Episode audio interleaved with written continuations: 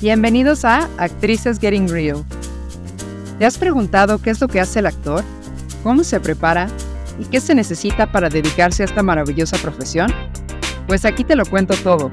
Yo soy Tessie Rasti y esto se va a poner muy real. Real de real, ridícula y rebelde. Comenzamos.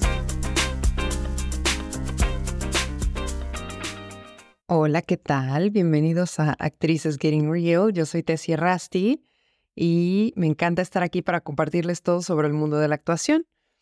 Bueno, pues vamos a hablar sobre los géneros dramáticos. En esta sección te voy a presentar y describir cada uno de ellos para que puedas identificarlos de una manera muy reducida, obviamente, ya si alguno te interesa, te invito a que de verdad te empapes de información y descubras bajo experimentación y juego lo que cada uno te, te ofrece. Ahora empecemos por la tragedia. La tragedia viene del griego tragodia, que significa macho cabrío. y esto del macho cabrío no es más que que generalmente cuando se creaba una tragedia en, en la Grecia clásica, se sacrificaba a un macho de las cabras y por eso agarra su nombre. Y es el género más antiguo y noble del teatro se caracterizaba por representar conflictos graves o universales que afectan a personajes ilustres o heroicos que terminan con un desenlace fatal o doloroso. La tragedia busca conmover al público y provocar una catarsis. Esta catarsis es la purificación a través de las emociones. Algunos ejemplos de tragedias obviamente son Edipo Rey de Sófocles, Hamlet de Shakespeare, Bodas de Sangre de García Lorca, Ahora, la comedia, la comedia es el género opuesto de la tragedia. Se caracteriza por representar conflictos leves o cotidianos que afectan a personajes comunes o ridículos, como nosotras, ridículas, y que terminan con un desenlace ya sea feliz o divertido. La comedia busca entretener al público y provocar la risa o el humor. Algunos ejemplos de comedia son Lisístrata de Aristófanes, El avaro de Molière o comedias como La venganza de Don Mendo de Muñoz Seca. La tragicomedia es el género que mezcla elementos de la tragedia y la comedia. Se caracteriza por representar conflictos variados que afectan a personajes contrastantes y que terminan con un desenlace inesperado o irónico. La tragicomedia busca sorprender al público y provocar una reacción contradictoria o compleja. Algunos de estos ejemplos son El perro de hortelano de Lope de Vega, o tres sombreros de copa de mi jura. Les estoy dando ejemplos bien raros para que busquen, para que expandan sus cánones de obras de teatro conocidas, porque generalmente siempre nos quedamos con los de siempre, ¿no? Vayan a indagar un poquito más, hay muchísimas obras, los invito de verdad. Hay obras de Egipto, de Yemen, que son súper increíbles, chéquenlas. El autosacramental busca educar al público y provocar una devoción o una conversión. Algunos ejemplos de autosacramentales son El Gran Teatro del Mundo de Pedro Calderón de la Barca, La vida es sueño de Roja Zorrilla o El Colmenero Divino de Tirso de Molina. Los autosacramentales son aquellos que representaban una escena bíblica sobre el escenario. Uno de los más habituales que se realizan en las fechas navideñas es los que representan las escenas del nacimiento de Jesús o la llegada de los Reyes Magos. Eso es un autosacramental, así como lo ven todo lo que hicimos nosotros en la escuelita de, de presentar hacia Belén va una burra y presentar el nacimiento, eso es un auto sacramental. Ahora, la pieza. La pieza es un género que tiene poca acción. Su anécdota mostrará un conflicto cotidiano mínimo en el cual el personaje empieza a extraer conclusiones importantes que transformarán su vida, siendo el mismo personaje el centro de la acción. Nos muestra los aspectos ideológicos, sociales, actitudes y forma de ser y el comportamiento de los personajes. Es decir, nos muestran una variedad de matices en cuanto a una clase social determinada o en cuanto a una sociedad en específico y posee dos esquemas.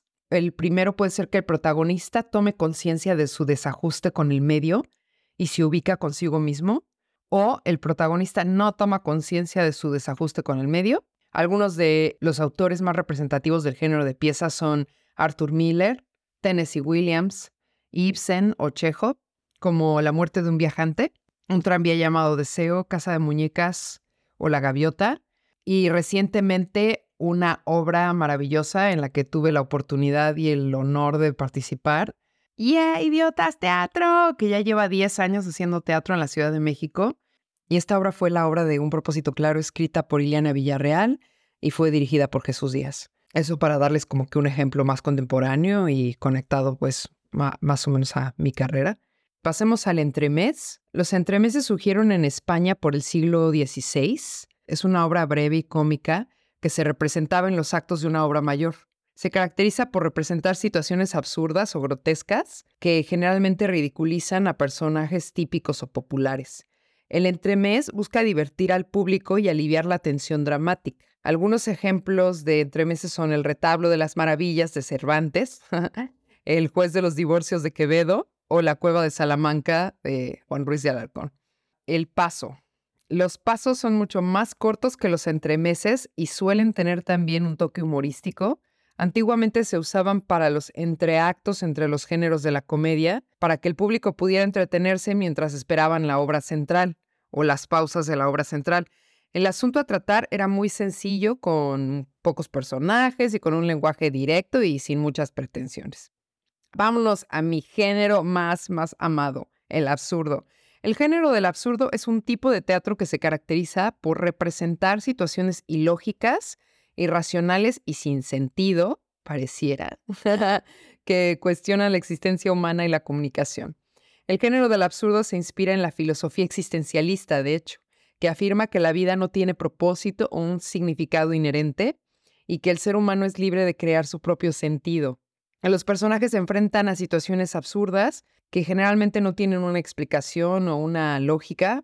El humor surge del contraste entre la seriedad de los temas y la ridiculez de las situaciones. Y es una forma de criticar a la sociedad, a la religión, la política o la moral, y algunos de los autores más representativos del género del absurdo pues son Samuel Beckett, Jean Genet y Edward Albee, que si no lo han, no lo han leído a Edward Albee, es increíble también. Algunas de las obras más famosas de este género son Esperando a Godot, La cantante calva, El rinoceronte. Ahora vámonos a los musicales. Sí, también son un género teatral. Los musicales de teatro están hechos para contar una historia completa, pero que a diferencia de una obra teatral cualquiera, va intercalando diálogos con canciones. ¿Por qué entra una canción en un musical? Es lo que a mí me han explicado ya estando aquí en Estados Unidos, que es pues en la meca de Broadway aquí en Nueva York. El personaje canta porque ya no puede explicar con palabras lo que siente. Entonces, lo que está sintiendo exacerbadamente se vuelve una extensión de su diálogo en una canción. Fíjense qué hermoso. Entonces, el musical intercala los diálogos con canciones y bailes en el que todo el elenco de artistas se incluye ah, o, o, bueno, en el que hay números de baile y de canciones entre el elenco. Ejemplos de musicales pues son Wicked, ¿verdad? El Rey León, Cats, El violinista en el tejado, Aladdin, El fantasma de la ópera, Querido Evan Hansen, Town, Volver al futuro ya tiene musical, pues sí. Fantasma de la ópera está aquí, inside your mind, porque soy bien pocha ya y no me sé las canciones completas. La zarzuela. Las zarzuelas suelen ser muy similares a los musicales, puesto que se habla también y se canta también. Aunque en la mayoría de los casos no existe una gran coreografía en la que los personajes vayan a bailar o o representen movimiento en las canciones, suelen tener un tono más dramático, tocando temáticas más sociales y cercanas al espectador o realistas. Digamos que es como que una obra dramática seria en la que se incluye música para representar ciertas situaciones. El sainete se trata de una obra muy corta de duración, más pequeña que un acto y que su temática principal es cómica. Aquí se busca por medio de pequeños cánticos ridiculizar cualquier acto que se realice habitualmente.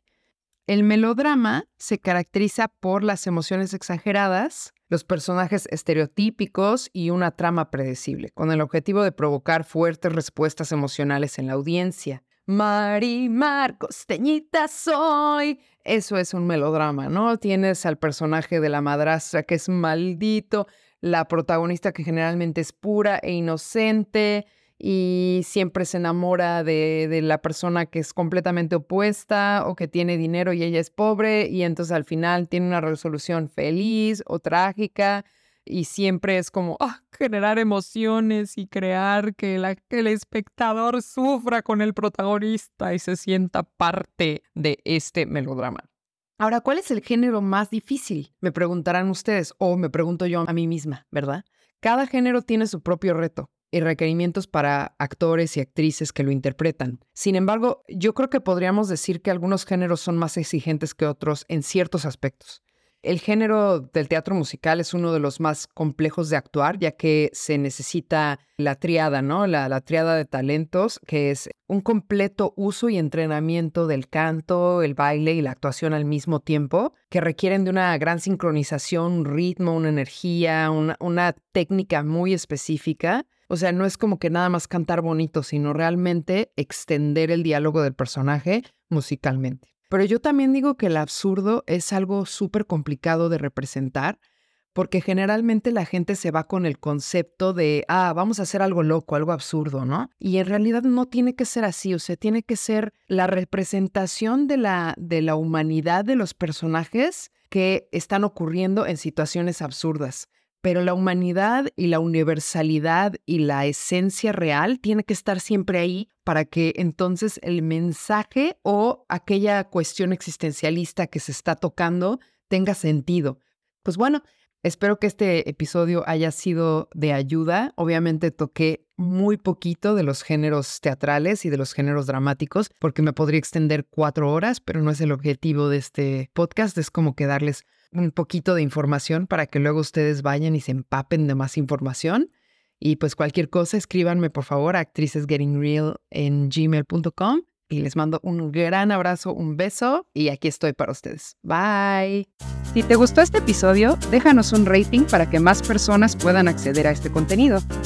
Y no olvides escribirnos a actricesgettingreal en gmail.com. Muchas gracias por escuchar. Un beso.